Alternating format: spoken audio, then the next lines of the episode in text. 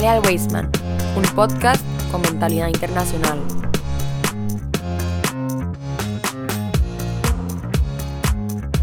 Muy buenas comunidad Weisman, qué gusto que nuevamente estén acompañándonos del otro lado, eh, sintonizando una vez más nuestro podcast Jale al Weisman, un podcast con mentalidad internacional y como todos los viernes tenemos el segmento de Toral Día Espero que hayan podido disfrutar del programa del día de ayer, el día jueves, eh, con nuestro queridísimo Dan Weisleder acerca de eh, todos estos talentos que él tiene y todos los talentos que él ha aplicado y ha realizado a lo largo de, de su corta vida, ¿verdad? Que son básicamente 14 años en los que él se ha dedicado pues a todos estos elementos que mencionábamos en el programa de ayer. Pero bueno, hoy estamos en un programa de Torah al día en el que nuevamente vamos a tocar la parashá de la semana y en esta vez vamos a hablar acerca de la vida de Sara, Haye Sara, con una particularidad bien interesante que ya la vamos a comentar. Y por supuesto, como no podía ser de otra manera, tenemos al especialista en Torah, en la Midrash, en el Talmud, en la Kabbalah y no sé cuáles otros libros se me están escapando. Mi querido amigo el rap Rashi Zamora, More, ¿qué tal? ¿Cómo estás? Todo bien, gracias a Dios, aquí esperando compartir esta parasha con todos porque es, muy, es una parasha muy interesante. Este Shabbat es un Shabbat especial también porque como ahorita vamos a ver la fecha, el, ya se viene el próximo mes, que es el mes de Kislev, donde está Hanukkah y otras fiestas. Entonces siempre el Shabbat antes del próximo mes se llama Shabbat Mevarhim, que es que bendecimos el próximo mes. Vamos a tener, por supuesto, ¿verdad, eh, More, un, programa especial para Hanukkah, como todas, cuando hay una fiesta y estamos en temporada, esta es nuestra tercera temporada, que acabará ahorita en diciembre, luego retomaremos nuevamente en el mes de más o menos febrero, cuando ingresemos nuevamente las clases estén nuevamente entradas las clases. Eh, Hanukkah es, ya hablaremos de eso, pero es mi fiesta judía favorita de todas, de verdad que, este, principalmente debo decirlo por la Sufganiot. O sea, no hay, de verdad no hay un alimento que le iguale. sabe muy parecido a las donas, pero tiene algo distinto, ¿verdad? Eh, pero bueno, Mucha gente me ha preguntado que por qué le digo a Rashi el rabino y luego le digo More, que qué es la cosa, si son títulos diferentes. Y bueno, voy a, voy a tomarme el espacio para explicar. El, eh, Rashi es rabino, pero también es More porque More significa maestro, ¿verdad? Correcto. Entonces él es maestro acá en el Weisman, entonces por lo general yo no le, no, acá en el cole no le decimos eh, rabino, sino le decimos More porque él es maestro Así que los dos títulos son, digamos, en este caso equivalentes. Además, un rabino es un moré también, ¿verdad? Porque enseña. Sí, en la mayoría de los casos es lo que se a menos que sea algo muy específico, como que viva en el mundo, qué sé yo, de la kashrut y solo a eso sea su área. Y solo a eso se dedique. La mayoría de la gente enseña. Eh, decía hace un momento que vamos a hablar de la, de la parashá Hayé Sara, pero antes de entrar a ella, hoy estamos 26 del Heshvan del 5784 y como siempre anunciamos, el encendido de velas acá en Costa Rica, muy importante mencionarlo, es a las 4.53 de la tarde.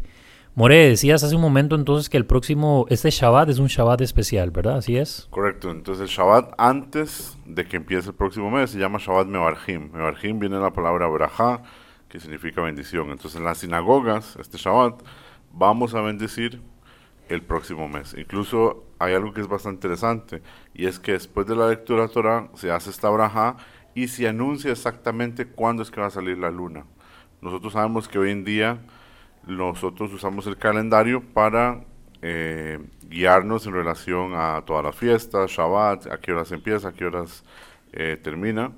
Entonces el Gabay, que es la persona encargada de la sinagoga de poner todo en control, él va a anunciar la hora exacta que van a hacer la luna y se va a decir, ok, vamos a bendecir el próximo mes. El próximo mes es el mes de Kislev, que es un mes muy especial, no solo por Hanukkah, porque sino también hay otras fiestas. ¿Qué otras fiestas hay? Hay fiestas hasídicas, que es que, por ejemplo, está el 19 de Kislev, que es cuando se celebra la Hasidut, eh, como lo que llaman el Rosh Hashanah Hasidut, cuando empezó el movimiento hasídico. Entonces, en el mundo hasídico es algo muy grande y siempre la gente participa, la gente se une también fue cuando eh, nació el Bachento y así sucesivamente. Ah, sí, entonces, bueno, el Bachento, que es verdad, básicamente el padre fundador del movimiento eh, hasídico. Pero bueno, entonces esperamos con muchas ansias este mes, yo especialmente por la Sudganiot, Rashi por el, nacimiento del Bachento. Prioridades le llaman a eso. las, las también son muy buenas. Sí, sí. More, hoy vamos entonces a compartir y, antes de empezar, porque quiero leer un, vamos a ver, un capítulo que ya mismo lo estoy ubicando acá, abriendo, obviamente ustedes no pueden ver esto que estoy haciendo yo, que es abrir eh, la Torá. Voy a leer un, capítulo que es el primero. Dice así, la parasha se llama Hayé Sara. Correcto. La vida de Sara. Correcto. Pero empieza el primero. Y vivió Sara 127 años y tales fueron los años de la vida de Sara y murió. O sea, ¿cómo vamos a hablar de la vida de Sara? Y lo menos que se habla, como vamos a ver, es de la vida de Sara. Y el capítulo empieza con la muerte de Sara. No tiene, a mi criterio, ningún sentido. ¿Por qué esto es así? Ok, entonces esto es muy importante. La parasha, que le pongan el nombre, usualmente la gente piensa que tiene que ver con el, el inicio de la parasha. Porque usualmente es así. Entonces, Hayes Sara empieza con esas palabras, Hayes Sara. Una de, las, cosas que tenemos que saber es que si ese es el nombre de la parasha, es porque afecta todo lo que esté dentro de la parasha, no simplemente porque el inicio cuenta sobre tal historia, igualmente con cualquier otra parasha de la Torah. Y en este caso, eso se ve de una manera muy revelada, se ve de una manera muy obvia. ¿Por qué se llama Hayat Sara la vida de Sara? Sí. Lo primero, perdón, lo que nos cuenta es la muerte de Sara. La respuesta es porque lo que habla la parasha en realidad es sobre Yitzhak. Esta pareja está muy, muy enfocada en Isaac. Entonces, la descendencia de Sara, que en este caso es Isaac, ella tuvo el mérito que él viviera de la misma manera que su mamá le enseñó. Entonces, como eso se mantuvo, como su madre ya fallece y él ahora tiene que seguir su vida y hacer su vida sin su mamá, que obviamente es algo bastante complicado, pero él no se desvió, no se resintió con Dios. Lo que él hizo fue mantenerse en su camino, mantener las mismas costumbres, e incluso cuando, como vamos a ver más adelante, cuando él se casa, las cosas que pasaban en la casa de su mamá y su papá, lo mismo se repetía en su casa. Por ejemplo, está escrito que Sara tenía mucho mérito. Ella prendía las velas de Shabbat y duraban hasta el próximo Shabbat. Wow. Está escrito que con su esposa ese milagro se, se continuó. ¿De dónde viene este mérito para que ellos tengan estos milagros revelados tan abiertamente? Porque él no se desvió de su enseñanza, de su manera de vivir, entonces, por eso toda la parasha se llama Hayesara. Esto es la vida de Sara. La vida de los padres es que sus hijos continúen con los mismos valores, con las mismas enseñanzas. Entonces, de esta manera lo vemos muy, muy obvio. Qué bonita es la herencia. Eh, creo que es un estímulo para los padres que nos están escuchando y también para los hijos que nos están escuchando. Los hijos siguen el legado de los padres y los padres perpetúan la vida de los hijos. Básicamente es lo que nos acaba de, de mencionar. Me llama mucho, me llamó mucho la atención ese elemento y creo que esa ilustración que acabas de dar, esa descripción de básicamente cómo el legado de nosotros es infinito, porque al final los hijos de Isaac continuarán con el legado de Isaac, pero el legado de Isaac a la vez fue el legado de Sara, ¿verdad? Entonces es nuestras acciones son como mencionaba hace un momento, un legado infinito, una propagación de nuestras acciones que se extienden hasta las últimas, hasta las últimas generaciones. Luego, More, hay algo que empieza a suceder y yo trato porque en esto, como ya hemos hablado en otros casos, pues a veces la, la, Torah solo menciona algo, no lo describe. O por ejemplo llega y dice, y lloró Abraham la muerte de Sara, ¿verdad? Y punto, ya después ahí continúan otras cosas que vamos a ver a continuación.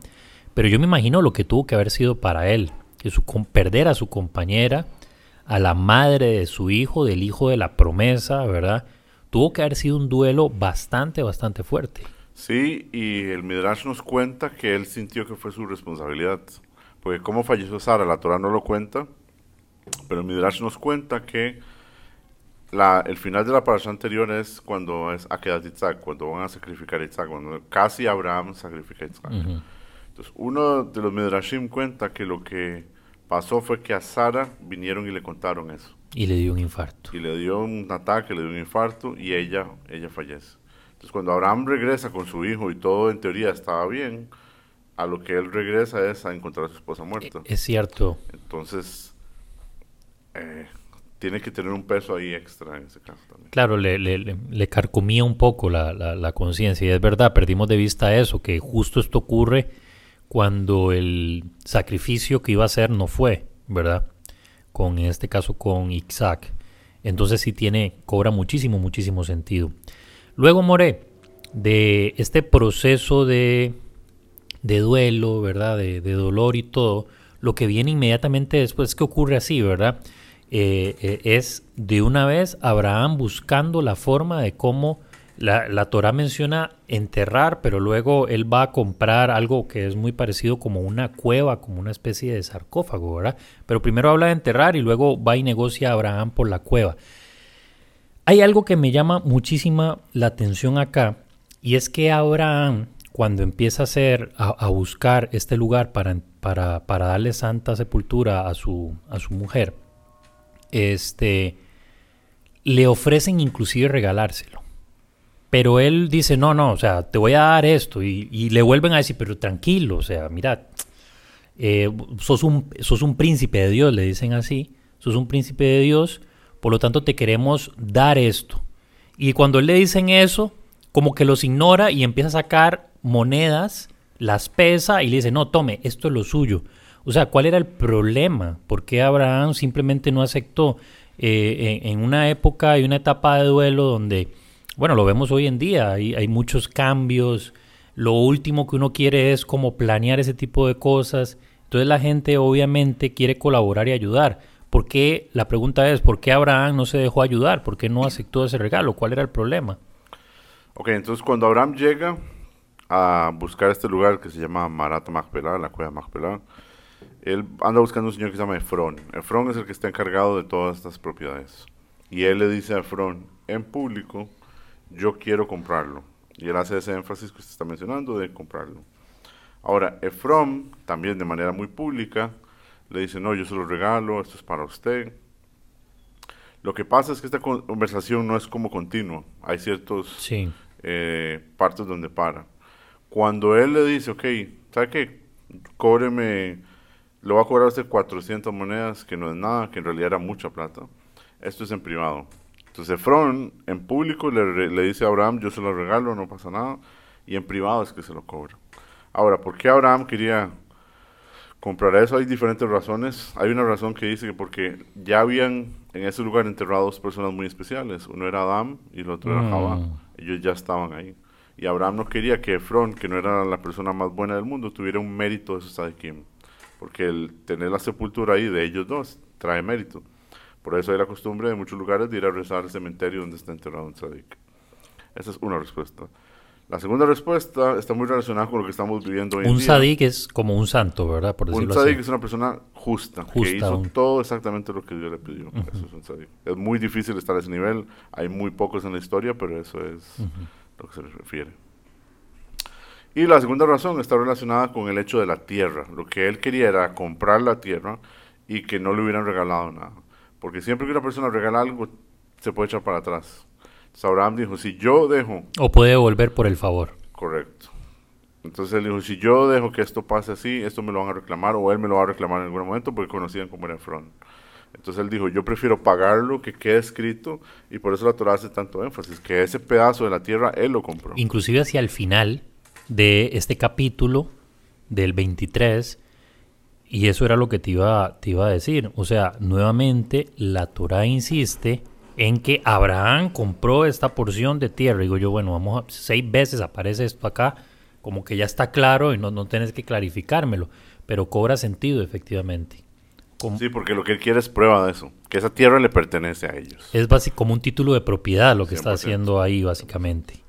Luego, este, como, como hemos visto en otras ocasiones, More, hay como un corte, ¿verdad? Pasamos de la muerte, la tristeza, a un momento que es muy significativo para Abraham, que es buscarle una esposa a su hijo. Ya Abraham está entrado en años este, y está un poco preocupado por el futuro de su hijo.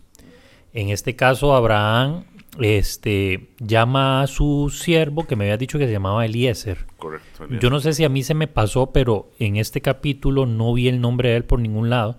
sino que decía que era su siervo el más importante, el que le administraba, para que la gente la entienda, es como el, el CEO de la empresa, este, este, este chavalo. Era el que administraba todo las riquezas y las pertenencias de Abraham. Es decir, no era cualquier persona, era una persona muy importante. Y le dice, necesito que vayas a mi tierra, o sea, de donde él salió anteriormente, ¿verdad?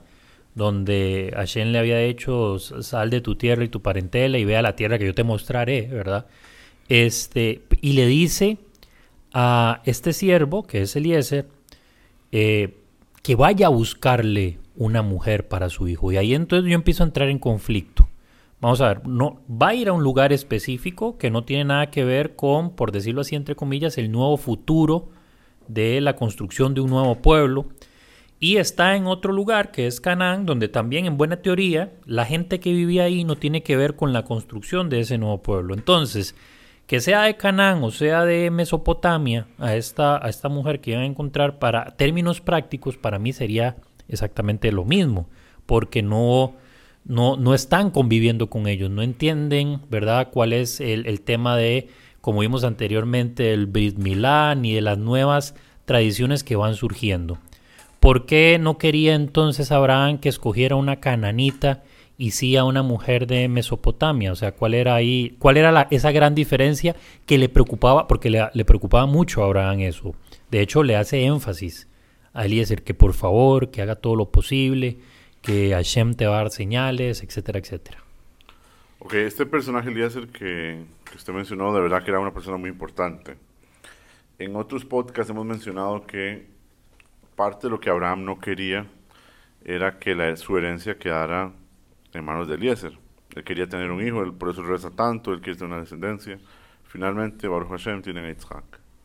Eliezer tenía una hija, y él pensó, ok, tal vez aquí es donde, como nos vamos a unir, Abraham y yo nos vamos a unir. Mm. Por eso es que incluso que Elías era una persona, como dijo usted, como decir el CEO de una compañía, una persona que un mandado tal vez no era como el trabajo de él de hacerlo, él insiste que sea Elías el que va a conseguir la esposa.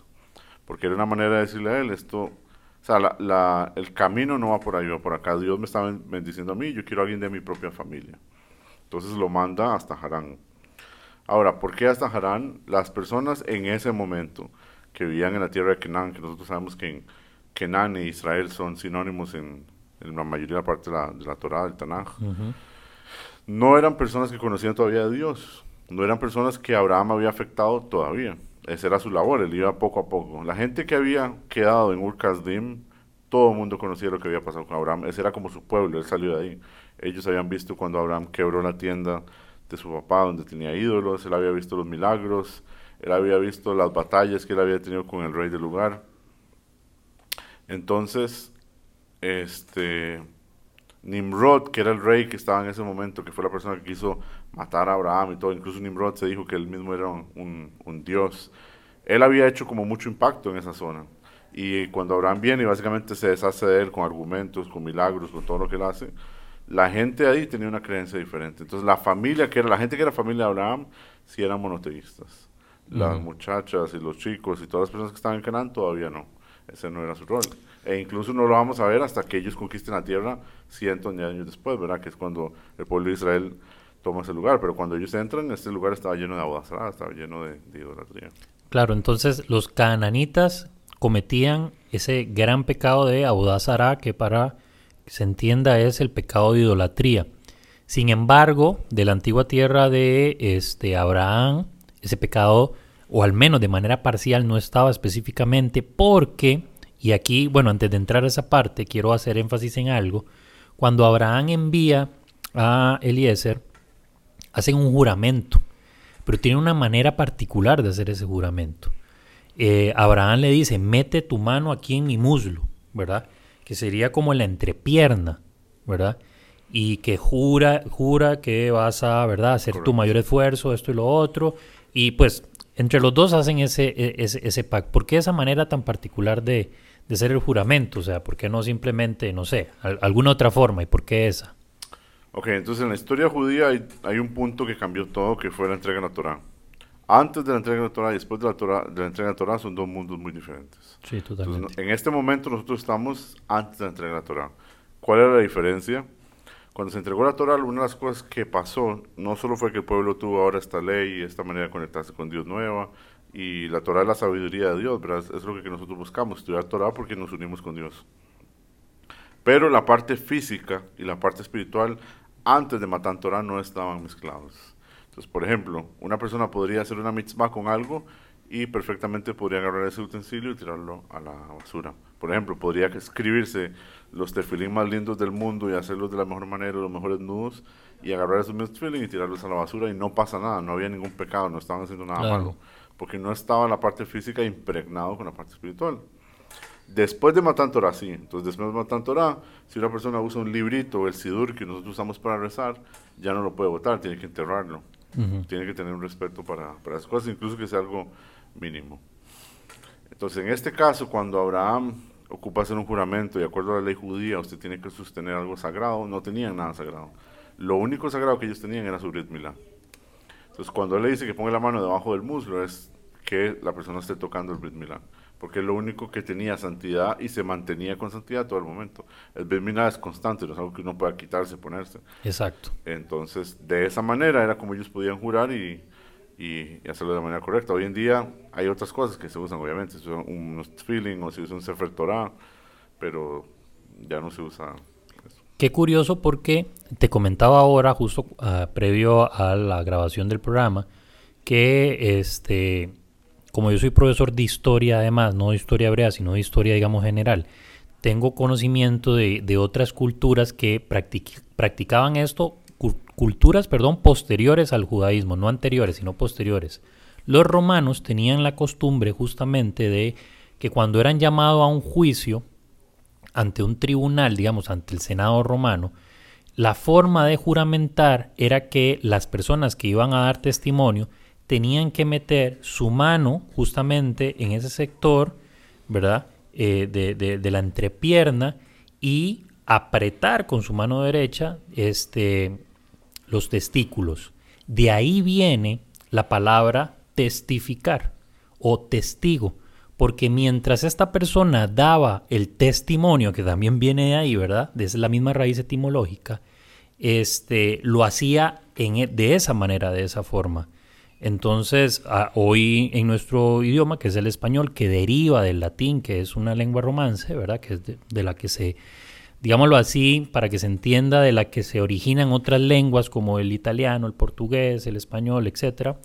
Eh, nosotros utilizamos de esa misma raíz etimológica la palabra testificar, que era básicamente la forma en la que ellos juraban que estaban diciendo absolutamente la verdad. Pero bueno, aterrizando entonces ya en, en, por decirlo así, en la aventura que, que, que va a tener Eliezer, él se lleva varios camellos cargados de riqueza, ¿verdad? Oro, plata. Se lleva unos siervos también que lo acompañen porque me imagino que también era un trayecto pues peligroso en el que podían encontrarse personas que podían pues hacerles daño con el objetivo de robarles, etcétera, etcétera.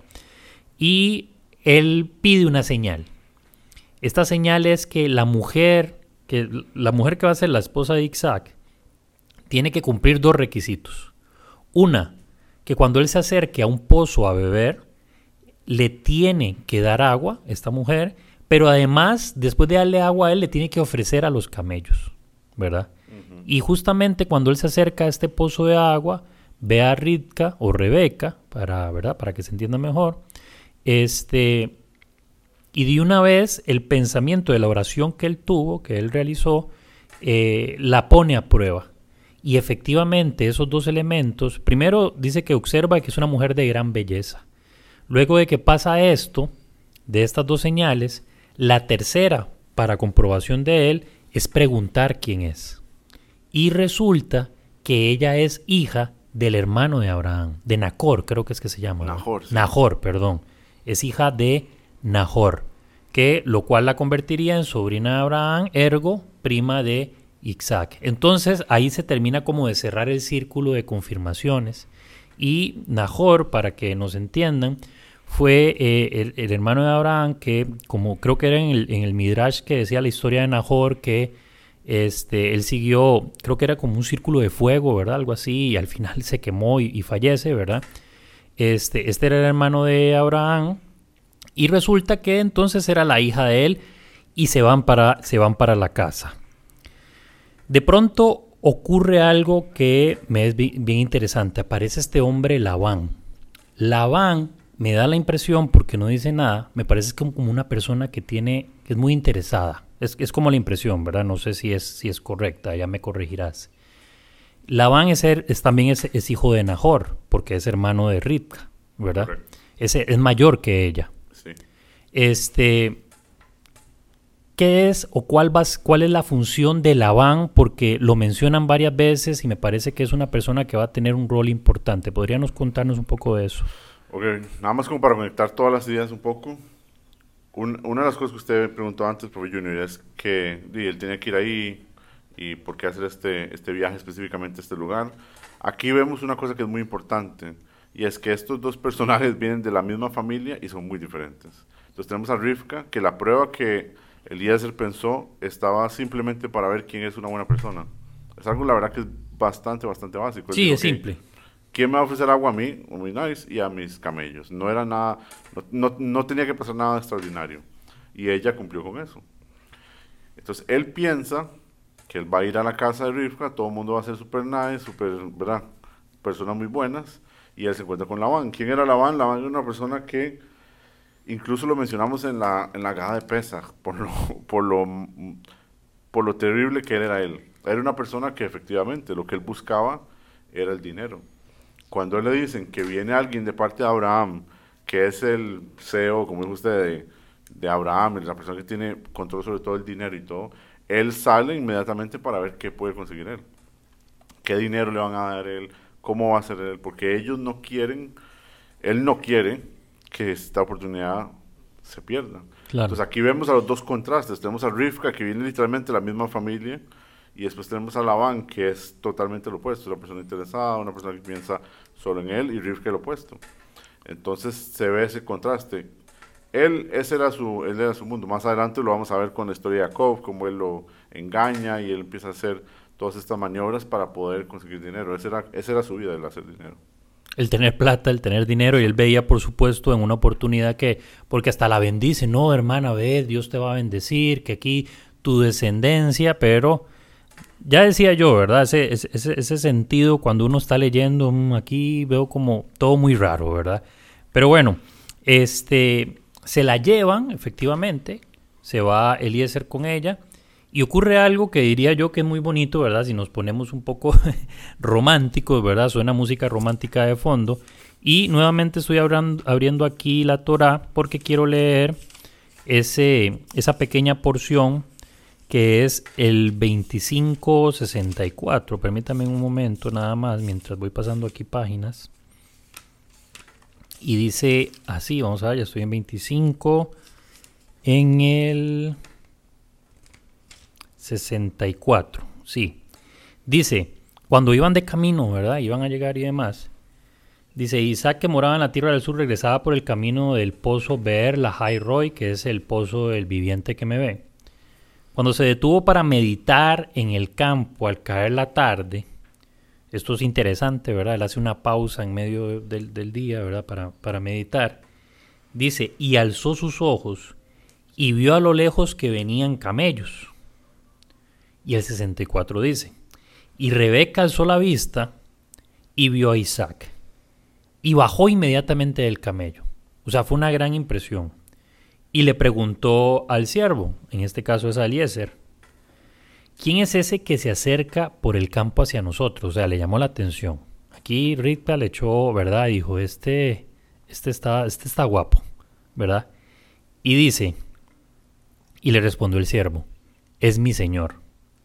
Entonces ella tomó su velo y se cubrió inmediatamente, para que no la viera esta es la costumbre de que el novio no, ¿verdad? Así es, More, que ya hemos hablado. La costumbre, sí, que, de que la, esposa de tapa. Y luego dice, y el siervo relató a Isaac todo lo acaecido, es decir, ella estaba toda cubierta mientras Eliezer le comentaba a Isaac todo lo que pasó, mira que esto, que aquí, que allá.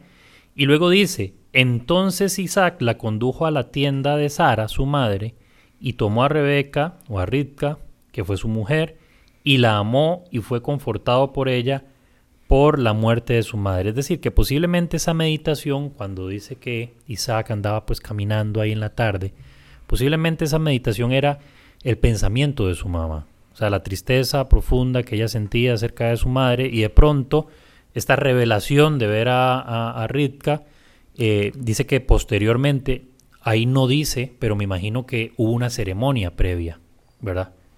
Ok, entonces en este caso cuando, él, cuando ellos se la llevan a ella, a donde Itzhak, y él está en la tarde, esto es algo muy importante, que la Torah nos cuente que es en la tarde, porque honestamente pudieran haber llegado en la noche y no me cambia nada a mí la historia, que sea en la tarde o en la noche. ¿Por qué mencionan la tarde? Sí es importante porque en el mundo judío nosotros sabemos que rezamos tres veces al día. Entonces Shaharit es el rezo de la mañana y ese fue establecido por Abraham. Y lo aprendemos de la parasha anterior, cuando él está rezando en la mañana y llegan los tres ángeles. En este vemos que el que rezaba en la tarde era Yitzhak, que es el rezo de Minha. Y en las próximas parashot vamos a ver que es Jacob el que instituye el rezo de la noche, que es Arbit. Mm. Hay un chiste que se cuentan, no tal vez todo el mundo lo pueda entender, o, pero hay gente en el mundo judío, en el mundo judío religioso, que son muy estrictos con los tiempos de cuándo rezar. Entonces, por ejemplo, si se reza hasta las 9, se reza hasta las 9. Si reza hasta mediodía, se reza hasta mediodía. obviamente el rezo de la mañana idealmente debería rezarse en la mañana, pero se tiene todo el día. Si una persona, por ejemplo, no se puso los feeling en la mañana, a las 5 de la tarde se puede poner los feeling todavía mientras no haya caído la noche. Entonces hay un chiste que dice que cuando Rivka viene y lo ve rezando en la tarde, porque solo conocía a Shaharit, se cae el camello, porque es lo que dice, que se cayó, ¿verdad? Que se bajó del, del, camello. Entonces la gente dice, ¿por qué fue que se bajó el camello? Porque no pudo creerlo. Es como, este man es de esos locos que no respeta los, tiempos del rezo y por eso cayó ahí.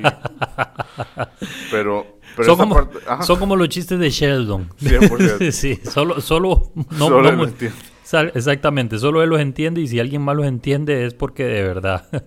Pero, sí, sí. Pero entonces por eso fue que ocurrió en la tarde, eso es importante, porque el resto de la tarde fue establecido por, por Itzhak y como dice ahí, él inmediatamente tiene una consolación. Los rabinos lo, hablan mucho sobre esto, que cuando desafortunadamente una persona pierde a su madre, la esposa de cierta manera la quería tomar como esa parte de, ese chineo y ese, ¿verdad? mimarlo y todo ese rol. Exactamente.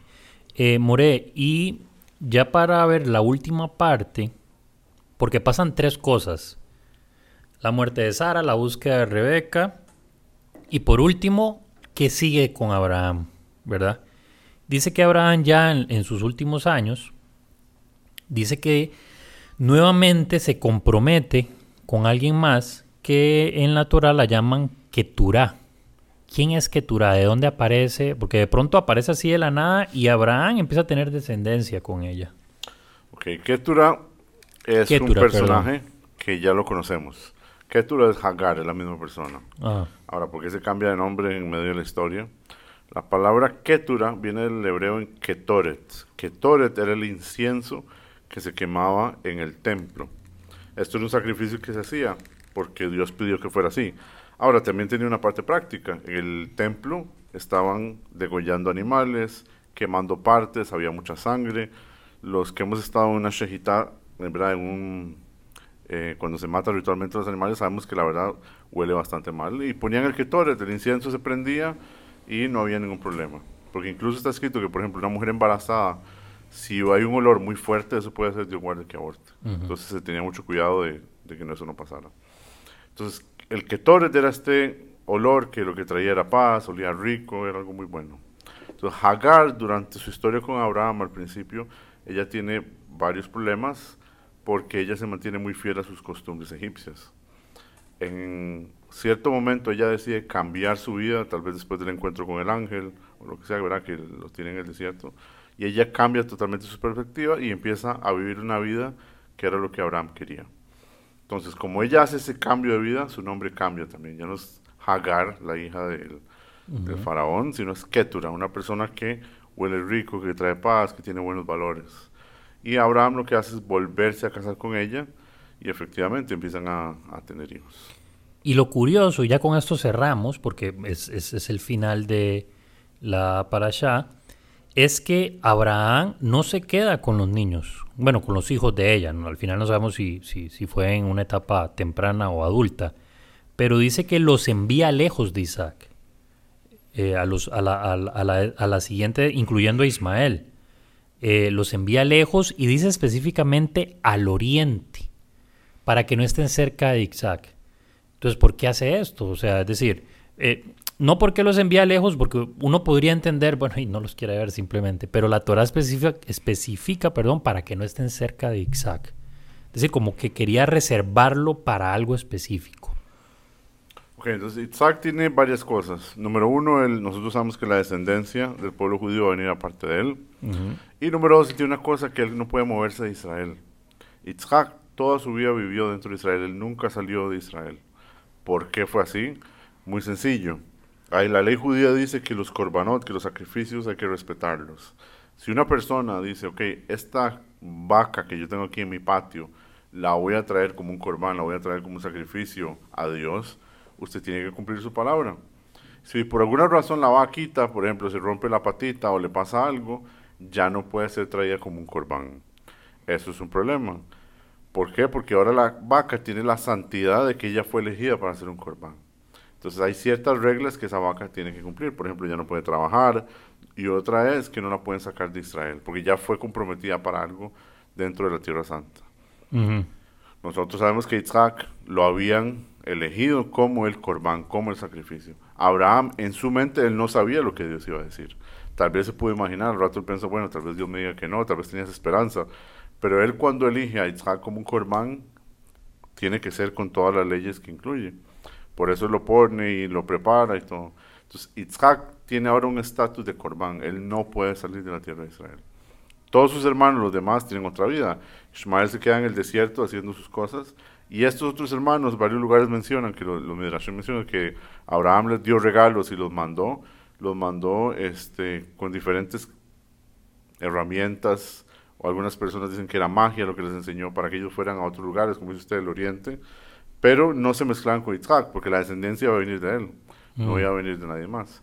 También podrían ser una influencia mala, como vimos anteriormente. Y estas personas, digamos, si bien es cierto, no forman... Vamos a ver, porque también ya esto es una pregunta como patinando y saliéndonos un poco, es como caer en el campo de la especulación, nada más. Quiero aclararlo. Vamos a ver, Isaac era el hijo del pacto, pero Abraham tuvo estos otros niños, a los que, como dice, envía lejos, pero envía con talentos y demás. Por lo tanto, estas personas, independientemente son del pacto, no tienen un rol también en la historia o van a tener un rol en este en no solo en el desenlace de lo que va a ocurrir en la Torah, sino también en la historia que estamos estamos viviendo hoy en día y creo que es importante este mencionarlo porque si Abraham los envía con, digamos, como con dones, talentos, con lo que sea, ¿verdad? Es porque hay un propósito también específico, sepa Dios cuál, para ellos en, pues en la historia del mundo que hasta el día de hoy se sigue, se sigue escribiendo. Pero bueno, More, de verdad que solo palabras de agradecimiento, como siempre, aprendemos muchísimo de todos tus conocimientos, de todo lo que nos enseñas, son muchísimos aprendizajes y creo que lo más importante, decía eh, eh, una gran amiga, doña, doña Silvana Botbol, eh, a quien le enviamos un, fuerte, fuerte abrazo y un, fuerte saludo también, ella siempre me decía algo a mí. no solo me lo decía a mí, sino también lo decía ella cuando daba algún speech o algo relacionado con judaísmo. Ella decía, si se fueron con todas las dudas resueltas, es que algo hice mal yo. Entre más preguntas y dudas queden después de esto, mejor para nosotros. Quiere decir que hicimos bien nuestro trabajo. Entonces, yo espero que la gente haya quedado con más dudas, con más consultas y con más deseos y con más inquietud de aprender. 100%. Eso es, eso es lo bonito del judaísmo, que la pregunta es parte de, lo que nosotros somos. Eso es. Y es, por ejemplo, acá en el colegio, en el Weisman, es una cosa que intentamos poner a los chicos que cuestionen, pues, que trabajen su pensamiento crítico que quieran buscar más allá, que, que pregunten el por qué. Es muy importante no tener miedo a veces de preguntar. Porque uno no está preguntando por molestar, eso sí es importante, ¿verdad? Se está preguntando desde el respeto, desde no es que esto va a afectar mi creencia porque no encontré las respuestas que yo buscaba, entonces ahora, no, no, esa no es la idea, pero la idea sí es preguntar. Nada más hacer una aclaración de lo que dijimos al principio. En Kislev, porque me equivoqué, no fue el Baal sino es el Magid de Mesrich, que es el que sigue después del Baal lo que celebra el 19 de Kislev. Entonces no es el cumpleaños del Baal sino es cuando falleció el Magid de Mesrich, que los que conocen un poco un poquito la historia hasídica, estuvo el Baal después cuando él fallece sigue el Magid, que duró como un año, y ya después ahí es donde se, se convierten todos los otros grupos de hasídicos, ¿verdad? Ahí es donde viene Chabad, donde viene Breslov, donde vienen todos los demás, porque ahí ya no, después del Magid ya no hay nada más simplemente están todos los estudiantes que fueron los que. Ok, ah, hecha la aclaración, no queda más que despedir el programa y agradecerles a ustedes, estimados escuchas, a quienes muy amablemente les agradecemos por acompañarnos todos los viernes en un programa más de Hale al Weisman y de su segmento Torah al Día. Un fuerte abrazo, Shabbat Shalom, que la pasen bien en familia, al lado de sus seres queridos.